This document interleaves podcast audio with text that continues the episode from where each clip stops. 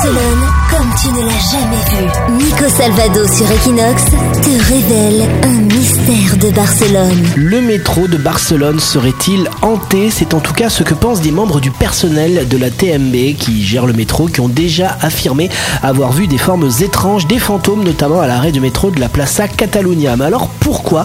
Revenons dans les années 80. À cette époque, une nouvelle mode à Barcelone fait son apparition. Ça s'appelle le métro surf. L'idée c'est de s'accrocher sur un wagon et d'essayer de surfer derrière. Évidemment, nombreux sont les adeptes qui malheureusement finiront morts électrocutés, dont deux à Plaza Catalunya, d'où la légende des fantômes.